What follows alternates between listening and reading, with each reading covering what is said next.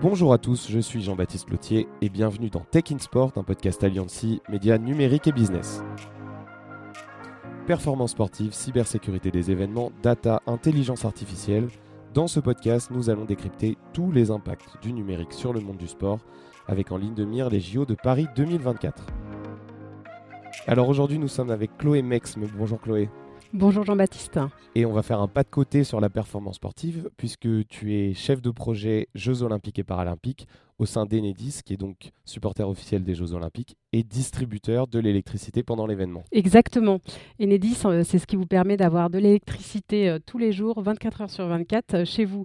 Enedis développe, exploite et modernise le plus grand réseau de distribution d'électricité européen. On parle de 1,4 million de kilomètres de lignes électriques en France. C'est bien significatif et Enedis est reconnu comme le gestionnaire du meilleur smart grid au monde. Au final, quelle, va être la mission d'Enedis vraiment euh, pendant les Jeux Olympiques cet été? Enedis a pour mission de raccorder l'événement au réseau de distribution publique, donc d'amener de l'électricité finalement sur l'ensemble des sites de compétition. Avec un objectif de réduire euh, l'empreinte carbone de l'événement, parce que ça va être la première fois qu'un événement de cette taille-là va être branché au réseau, et, donc on va essayer de se passer au maximum des groupes électrogènes, parce que d'habitude c'est toujours sur des groupes électrogènes. Exactement, c'est euh, euh, c'est d'ailleurs ce qu'on a découvert quand euh, Paris 2024 est venu nous chercher, c'est que d'habitude, ce type d'événement est plutôt alimenté par des groupes électrogènes et le fait de se raccorder au réseau, ça permet de réduire l'empreinte carbone de 90%. C'est possible parce qu'en France, on a un mix énergétique euh, très peu carboné et, c'est un apport très significatif, très concret pour réduire l'impact de l'événement. Oui, parce qu'avant, vraiment, donc c'est l'ensemble de l'événement, c'est-à-dire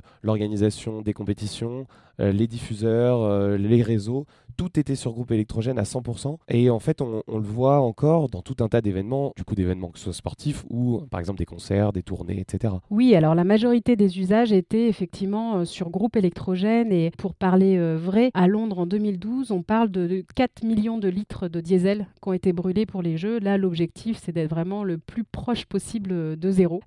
donc on est vraiment sur un changement de paradigme pour le monde de l'événementiel puisque c'est vraiment la première fois qu'un événement de cette ampleur va être raccordé au réseau pour, euh, pour l'événement. 4 millions de litres, tu nous disais que ça correspondait à peu près à 200 camions citernes oui, exactement. qui ont été utilisés juste pendant les JO de Londres en 2012. Comment on explique que finalement c'est que la première fois qu'un événement est relié au réseau? Pourquoi est-ce qu'il y a cette culture d'utiliser des groupes électrogènes depuis toujours? Alors il euh, faudrait demander aux gens qui organisent les événements, mais, mais c'est ce qu'on a essayé aussi de, comprendre, nous Enedis, parce que euh, d'abord on l'a découvert, c'est pas du tout ce qu'on imaginait, puisque...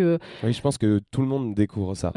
beaucoup de gens qui vont nous écouter découvrent ça. Personne s'imagine qu'en regardant les Jeux Olympiques, euh, derrière, il y, a des, il y a des groupes électrogènes, des moteurs au diesel qui tournent. Exactement. Et, euh, et c'est vrai que Enedis a l'habitude d'alimenter des, des, sites qui peuvent être très sensibles à, l'électricité. Je pense notamment aux hôpitaux. Ça ne viendrait pas à l'esprit qu'un qu'un hôpital n'ait plus d'électricité. Donc il y a toujours, pour des clients qui sont sensibles à la continuité d'alimentation électrique, Enedis propose une solution de raccordement assez robuste. Et derrière, on a euh, des dispositifs de secours, donc c'est soit des, onduleurs, des, batteries, voire même des groupes électrogènes qui ne tournent uniquement quand il y a une défaillance du réseau électrique. Donc on pensait que l'événementiel fonctionnait comme ça et pas du tout. Et, quand on a essayé de comprendre, finalement, c'est assez logique.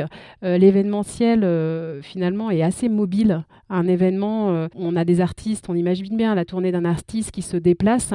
A des, tournées parfois mondiales et, la qualité d'alimentation électrique des réseaux n'est pas la même d'un pays à l'autre. Comme je l'ai dit en, introduction chez Nedis, il y a une très très bonne qualité d'alimentation, mais vous imaginez que c'est pas partout comme ça. Il y a aussi euh, l'aspect finalement assez euh, compréhensible de se dire si je me, raccorde au réseau, je sais pas vraiment comment ça va fonctionner. Le réseau, il est sous terre, il n'est pas visible, alors que si j'ai mon groupe, finalement, je le vois, je peux mettre quelqu'un à côté, euh, je, maîtrise. Alors qu'en réalité, c'est finalement, enfin, ce qui compte, c'est le taux de défaillance. Et aujourd'hui, le, réseau de, de distribution électrique, il tombe moins en panne qu'un groupe électrogène. Mais en termes ça, de... ça paraissait être la solution de facilité, en fait. Oui, Tout à fait. Euh, c'était la solution de facilité. Et puis, le réseau électrique n'a pas toujours été aussi, aussi fiable qu'aujourd'hui. C'est quelque chose qui peut se comprendre quand on regarde l'histoire, quand on regarde les enjeux euh, qu'ont les organisateurs d'événements, notamment en termes de, diffusion euh, télé, où voilà, on ne peut pas se permettre une coupure électrique et, il peut y avoir une crainte de la coupure qui vient du réseau. Donc, ça se comprend, mais c'est vrai que dans le monde d'aujourd'hui, avec les solutions aujourd'hui qu'on a, c'était nécessaire de, de, faire ce pas. Et et euh, je crois qu'on peut être fier qu'en France, pour les jeux qui se déroulent en France, on ait fait ce pas-là. Et donc pour Enedis, c'est la première fois que l'entreprise participe à un tel événement. E, est-ce que déjà ça c'est un défi finalement pour Enedis de s'organiser pour, pour participer à un événement, de, le plus gros événement sportif du monde? Oui, tout à fait. C'est un vrai défi. On adore les défis chez Enedis. Hein. Euh, je crois qu'on est, on est construit dans notre ADN par le, le challenge, puisque vous savez, Enedis, euh, dès qu'il y a une tempête, dès qu'il y a une canicule, on est vraiment sur le pont pour être là pour nos clients. On est un service public. Et donc euh, l'arrivée de ce grand événement nous mobilise énormément. C'est un défi euh, parce que, bah, bien sûr, euh, tous ces raccordements euh, doivent être là à l'heure et, et c'est jamais complètement évident. je pense que vous avez déjà fait des travaux chez vous. Bah, imaginez sur la voie publique, c'est un sujet complexe qui embarque beaucoup de gens. Donc il y a une question d'être prêt et c'est pour Enedis 8000 chantiers qui doivent être menés. Donc c'est quand même très significatif et on ne peut pas être en retard. Donc c'est un, sujet de préparation et puis c'est un sujet aussi pendant les Jeux puisque euh, comme tous les contributeurs euh, à l'événement qui, sont critiques, on doit faire face à des menaces euh, qu'on ne connaît pas puisque c'est le plus grand événement. Il y a des enjeux de cybersécurité, il y a des enjeux de, de sûreté qui sont très importants et donc Enedis doit s'organiser pour faire face à ces risques. En parlant de la cyber, est-ce qu'il y a une préparation spécifique sur cet aspect-là? Alors, c'est à la fois euh, oui et non. Euh, c'est-à-dire qu'on est déjà dans un contexte euh, très spécifique chez Enedis et confronté à ces enjeux-là au quotidien. On a déjà des équipes, c'est déjà, je dirais, dans, notre métier de veiller à être très robuste vis-à-vis des, attaques cyber. Pour les jeux, on a, eu, on a conduit une analyse de risque spécifique et on met en place une organisation adaptée. Avec l'organisation qui se prépare, Bien on évidemment. Le sait, sur ce sujet de manière importante. Oui, je pense que sur, sur les jeux, ce qui est important, c'est que comme euh, finalement personne n'a jamais vécu cet événement-là, en tout cas euh, euh, pour, les, pour, pour, les sponsors, pour ceux qui viennent contribuer à Paris, la plupart n'ont jamais vécu les jeux. Si on parle des, des, opérateurs publics comme la SNCF ou la RATP, Enedis, on n'a jamais participé. Donc on, travaille beaucoup en collaboration, bien sûr avec Paris 2024, mais aussi avec les autres contributeurs à l'organisation des jeux pour se préparer. C'est le cas notamment sur Pour parler euh, concrètement d'un point de vue opérationnel de ce que Enedis doit faire pour, euh, cette première organisation d'un événement euh, comme les Jeux Olympiques, vous parliez de 8000 chantiers concrètement, il faut relier toutes les enceintes sportives, c'est ça, au réseau? Alors, elles sont déjà reliées. Euh, vous imaginez bien que si on prend, euh, par exemple, le Stade de France, même si quand il y a un concert au Stade de France, euh, il ne fonctionnait pas sur le réseau, pour autant, quand il n'y a pas de concert, il y a de l'électricité et ça ne fonctionne pas sur groupe. Donc, toutes ces enceintes étaient déjà reliées. Il hein, faut bien avoir ça en tête. Par contre, on vient renforcer souvent, on vient apporter un, un complément. Et puis, nous-mêmes, sur nos propres ouvrages, on veille à avoir vraiment la meilleure qualité d'alimentation pendant les jeux. Et donc, on fait des travaux de maintenance qui peuvent être plus ou moins lourds pour faire en sorte d'éviter la moindre défaillance euh, technique. Et vous parlez du fait qu'il faut absolument être à l'heure pour la fin des travaux. Il y a quand même un défi en ce moment. Vous avez évoqué les problèmes d'approvisionnement de matériel électrique du fait que dans cette période, on est en pleine transition énergétique euh, en France comme partout en Europe et plus ou moins dans le monde. Et c'est un défi parce qu'il y a des difficultés pour s'approvisionner en matériel. Oui, Enedis est, bien placé puisqu'on est vraiment la colonne vertébrale de la transition énergétique avec d'un côté euh, les producteurs euh, d'énergie renouvelable qui viennent se connecter au réseau. 90% hein, des énergies renouvelables sont connectées au réseau de distribution. Et puis de l'autre, une électrification des usages avec par exemple les voitures électriques hein, qui demande à Enedis de renforcer son réseau, d'apporter plus euh, euh, d'électricité. Donc le, sujet de l'approvisionnement matériel euh, est un sujet assez essentiel pour Enedis puisque tout ça doit suivre, l'intendance doit suivre, et donc on doit avoir à la fois les transformateurs, ce qu'on appelle dans notre jargon les postes de distribution, etc. Et donc dans ce contexte, bah, finalement, tous ceux qui ont besoin de matériel électrique se, se trouvent dans un contexte mondial très tendu, et c'est le cas aussi de l'organisateur de l'événement, puisque nous, on va amener l'électricité sur la partie publique, donc finalement jusqu'au niveau de l'enceinte, et après à l'intérieur de l'aréna, à l'intérieur du stade, il faut venir apporter du nouveau matériel électrique pour que ce que je vous ai dit au, début soit possible.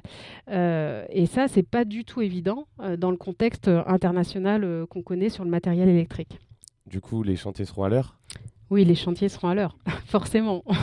Il y a un aspect pour limiter euh, les émissions de carbone, donc avec un objectif de moins 90% par rapport aux derniers événements. Le numérique va essayer d'aider l'organisation à gérer et piloter sa consommation d'énergie. Vous mettez en place des solutions pour Paris 2024 Oui, il faut imaginer que le réseau de distribution d'électricité est extrêmement numérique, connecté, intelligent, bidirectionnel. Euh, c'est vraiment euh, une composante essentielle dans, l'exploitation, la modernisation du réseau. Donc, euh, on en fait aussi bénéficier tous nos clients. Et pour Paris 2024, hein, comme pour l'ensemble de nos clients, ils ont accès à leur consommation d'électricité de manière assez rapide et c'est ce que compte euh, faire euh, Paris 2024, hein, regarder comment ils consomment pour pouvoir s'ajuster. C'est assez important parce que c'est une boucle de retour euh, que vous avez vous-même en tant que, consommateur. En fait, avec Linky, vous pouvez aller regarder la manière dont vous consommez et ça permet de s'adapter. Pour les collectivités, c'est quelque chose qui est assez développé. Enedis propose à, l'ensemble des, collectivités de regarder leur consommation d'électricité et ça a déjà des effets puisque ça permet de mieux consommer, voire de réduire sa consommation électrique. Donc ces solutions, concrètement, à quoi ça va leur servir au quotidien à Paris 2024 bah, Ça va leur servir euh, pour voir finalement euh, où est-ce qu'ils consomment, comment ils consomment et de pouvoir se réajuster. Euh, c'est un petit peu comme euh, vous, si euh, chez vous, finalement, vous regardez comment vous consommez, vous vous rendez compte que vous pouvez déplacer certains usages, que finalement votre machine à laver, plutôt que de la lancer le soir au moment où vous avez allumé votre four, vous allez la lancer la nuit.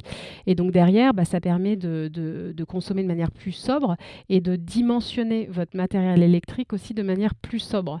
Donc c'est vrai que c'est pas complètement évident de comprendre l'impact il faut le voir plutôt comme une logique d'être raisonné dans son approche euh, et, derrière d'être sobre et de moins consommer. Vous avez fait euh, cette expérience euh, sur un, événement sportif d'une vraiment dimension beaucoup moins grande, les championnats du monde de ski alpin à Courchevel-Méribel l'an dernier en 2023, où il y a une partie de l'organisation qui a été reliée au réseau. Exactement, le, comité d'organisation avait entendu parler de, de, la démarche qui avait été lancée par Paris 2024 et a voulu s'inscrire inscrire euh, dans cette logique que de l'ordre de 80% des usages électriques étaient euh, sur euh, le réseau de distribution. Donc ce qui n'était pas sur le réseau, c'était tout ce qui était diffusion télé, qui était sur groupe électrogène.